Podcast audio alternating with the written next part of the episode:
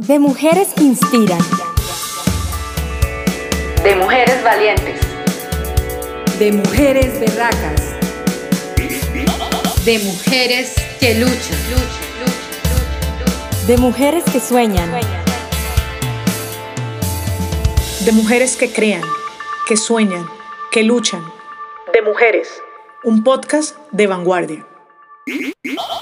Hola, soy Paola Esteban, soy periodista de Vanguardia y quiero darles la bienvenida a De Mujeres, un podcast para hablar de las historias que marcan la diferencia en la vida de las mujeres y por supuesto para hablar de los temas que más nos importan. Hoy tengo en la mesa a la periodista también de Vanguardia, Nelly Vecino, y vamos a hablar sobre uno de los temas que más se ha discutido en este año, y es el tema de la despenalización del aborto. Este tema es supremamente importante para las mujeres porque significa que uno de los delitos por los cuales han sido penalizadas durante años y que tienen que ver con una decisión propia y que está basada en su cuerpo sería eliminado del Código Penal. Nelly, cuéntenos un poco en qué consiste este tema. Hola Paola, buenos días a usted y a todas nuestras y nuestros oyentes. Eh, efectivamente, el tema de la despenalización del aborto es un tema que ha abarcado eh, por mucho tiempo la agenda eh, no solamente de los magistrados de la Corte Constitucional, sino de todas aquellas organizaciones que velan por estos derechos de las mujeres. Pues en estos momentos la Corte está estudiando dos demandas eh, enfocadas precisamente en este tema, la despenalización del aborto, teniendo en cuenta que la Corte ya lo había hecho, pero teniendo en cuenta tres causales. Sin embargo, lo que se pretende es que de ninguna manera las mujeres mujeres que acudan al aborto eh, sean penalizadas. Entiendo que pagaban como un, alrededor de unos tres años de cárcel las mujeres que no se encontraran dentro de las tres causales establecidas, que era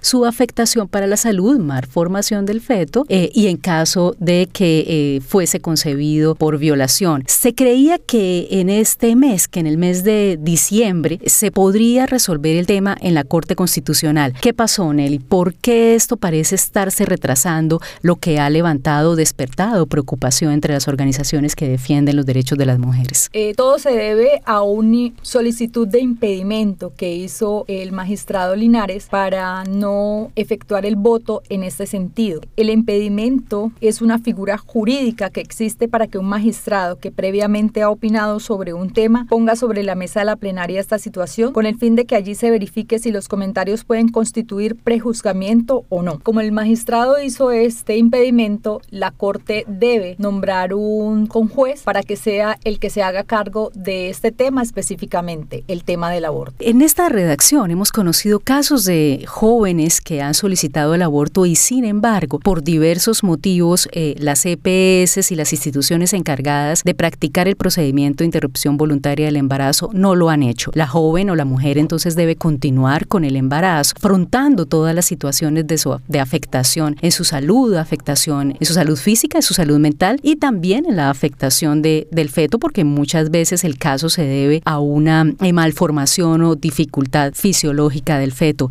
Nelly, cuéntenos un poco acerca de estos casos y qué es lo que manifiestan las mujeres, por qué eh, el aborto no debe ser un delito. Paola, lo que han dicho las varias organizaciones de mujeres, el aborto no, no debe ser un delito porque es un derecho, porque es su cuerpo el que se ve afectado, es su salud emocional, la que se ve afectada y también es eh, su salud corporal la que está en juego. Precisamente para que nos cuente un poquito sobre cuáles son los riesgos en los que se enfrentan las mujeres cuando acuden de manera clandestina a practicarse el aborto, teniendo en cuenta que muchas veces se encuentran trabas en las EPS o les da miedo de pronto eh, hablar sobre este tema, pues consultamos al doctor Carlos Mesa, que es gerente de la regional Antioquia y los Santanderes de Profamilia quien habla sobre los riesgos cuando acuden las mujeres a practicarse un aborto en sitios clandestinos o a cargo de personas que no tienen las habilidades médicas para la interrupción del embarazo. Bueno, es muy importante la pregunta que tiene que ver con que cuáles son las diferencias que hay entre la prestación de un servicio de aborto en una clínica como las de Profamilia, como las nuestras en todo el país, o un sitio clandestino que llamamos. Cuando hablamos de clandestino, ¿a qué se refiere la clandestinidad? A que son sitios que no están legalmente identificados por el sistema de salud y por lo tanto no cuentan con las medidas y con las normas que el sistema de salud exige a los prestadores de servicios de salud. ¿Qué le puede pasar a una mujer? Básicamente le pueden pasar dos cosas. Tiene que ver con la infección o con hemorragias, lo principalmente las principales causas de complicaciones. Y derivado de eso, 132 mil mujeres al año en Colombia se ven afectadas eh, en, en relación con esas dos situaciones y de esas se mueren 70. Es decir, que un promedio de 6 mujeres al mes se les pudo haber salvado la vida, pero no, fallecieron por haber tenido la asistencia en un sitio inadecuado. El riesgo de derivado de una técnica no aséptica, lo cual puede llevarse a cabo por consultorio, una sala de procedimientos inadecuada, un quirófano inadecuado o personal no entrenado o que no lleve las normas de bioseguridad adecuadamente o riesgos de hemorragias que se pueden presentar en sitios porque se hacen por personas que no tienen conocimiento ni habilidades médicas para llevar a cabo las interrupciones del embarazo. Eh, en la mayor cantidad de casos, estas personas manipulan herramientas que perforan el útero o que generan lesiones muy difíciles de, de controlar y que hacen que, es, que cuando se detecten o lleguen a un sitio, muchas veces ya sea demasiado tarde, cuando lleguen a un sitio hospitalario adecuado. Sin embargo, este tema es bastante controversial. Entran a opinar diferentes sectores de la sociedad, por supuesto las mujeres y las organizaciones en defensa de los derechos de las mujeres, pero también entran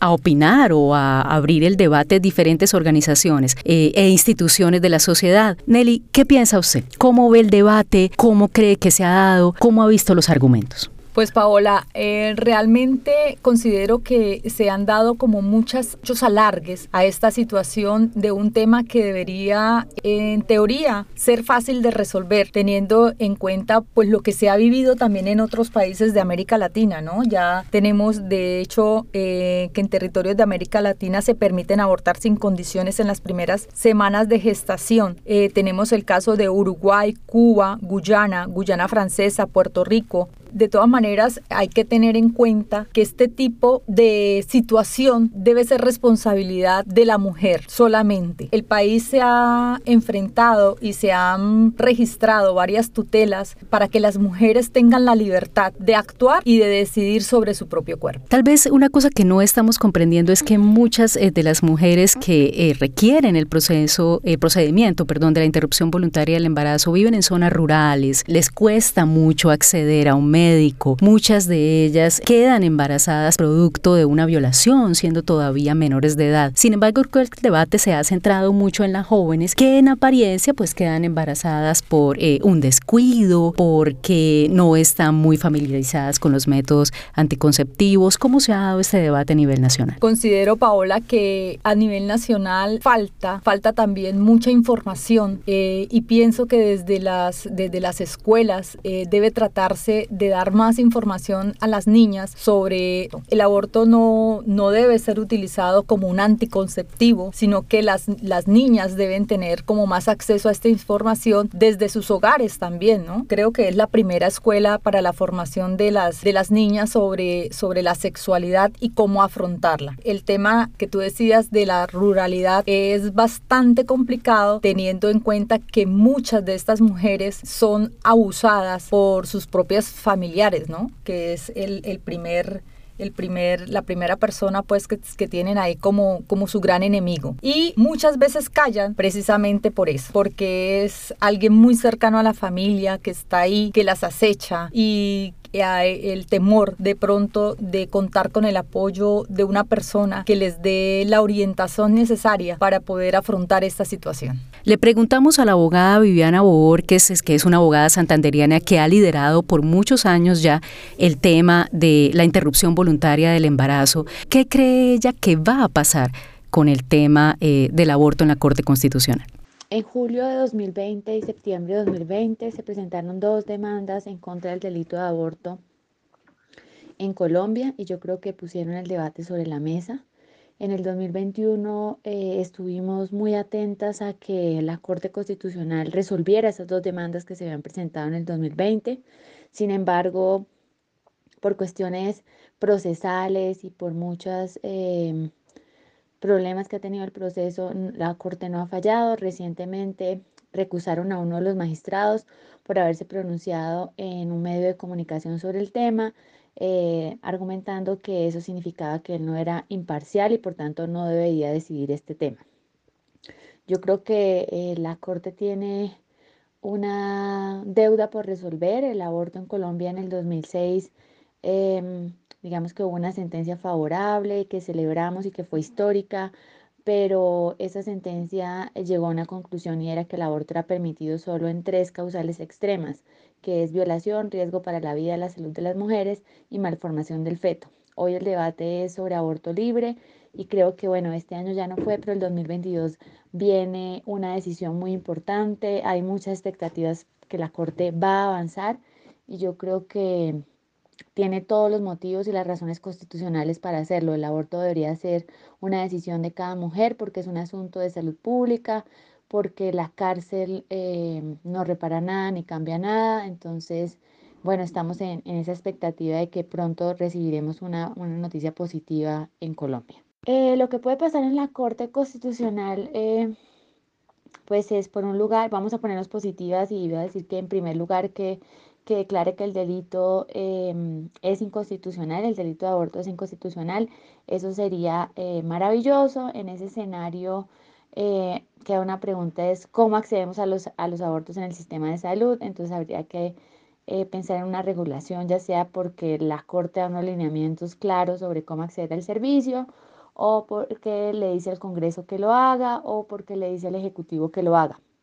Personalmente creo que hay un riesgo en el Congreso eh, sobre este tema. En 30 años, en los 30 años que lleva la Constitución, el Congreso no ha avanzado en temas de derechos sexuales y reproductivos ni ha tenido una discusión seria sobre aborto.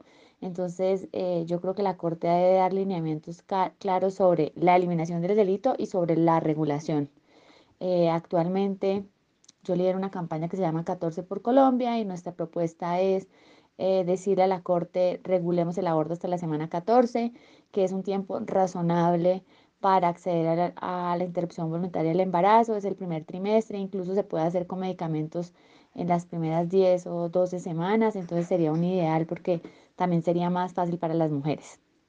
Eh, yo creo que también hay que sacar el aborto de los dos extremos irreconciliables. Los dos extremos es la eliminación total eh, del delito y permitir el aborto hasta la semana 40, lo cual es bastante como eh, poco razonable, o la criminalización total. Yo creo que el 14 por Colombia es eso, como una medida para que las mujeres puedan acceder a los abortos en un término razonable. Eh, y por eso las invitamos a seguirnos en 14 por Colombia, ahí encuentran más argumentos sobre la materia. Nelly, muchas gracias por acompañarnos. Cuéntenos cuál sería eh, esa situación que veremos en el 2022 con el tema de aborto. ¿Usted piensa que se va a resolver en la Corte? ¿Piensa que tal vez el debate será complicado? Además, entramos como en año electoral. Cuéntenos cómo ve la situación. Pues Paola, hay que esperar. Como lo decías, eh, entramos en un año electoral en donde pues eh, la agenda política va a estar bien, bien agitada. Sin embargo, la Corte Constitucional debe dar una definición porque la presión que existe de las organizaciones de mujeres es bastante alta también y de todas maneras el país debe decidir como país y como Estado frente a, esta política sobre el aborto. Deli, muchas gracias por acompañarnos y a quienes nos oyen, muchísimas gracias por conectarse con De Mujeres, un podcast de vanguardia. De Mujeres que Inspiran. De Mujeres Valientes de mujeres berracas, de mujeres que luchan, de mujeres que sueñan, de mujeres que crean, que sueñan, que luchan, de mujeres, un podcast de vanguardia.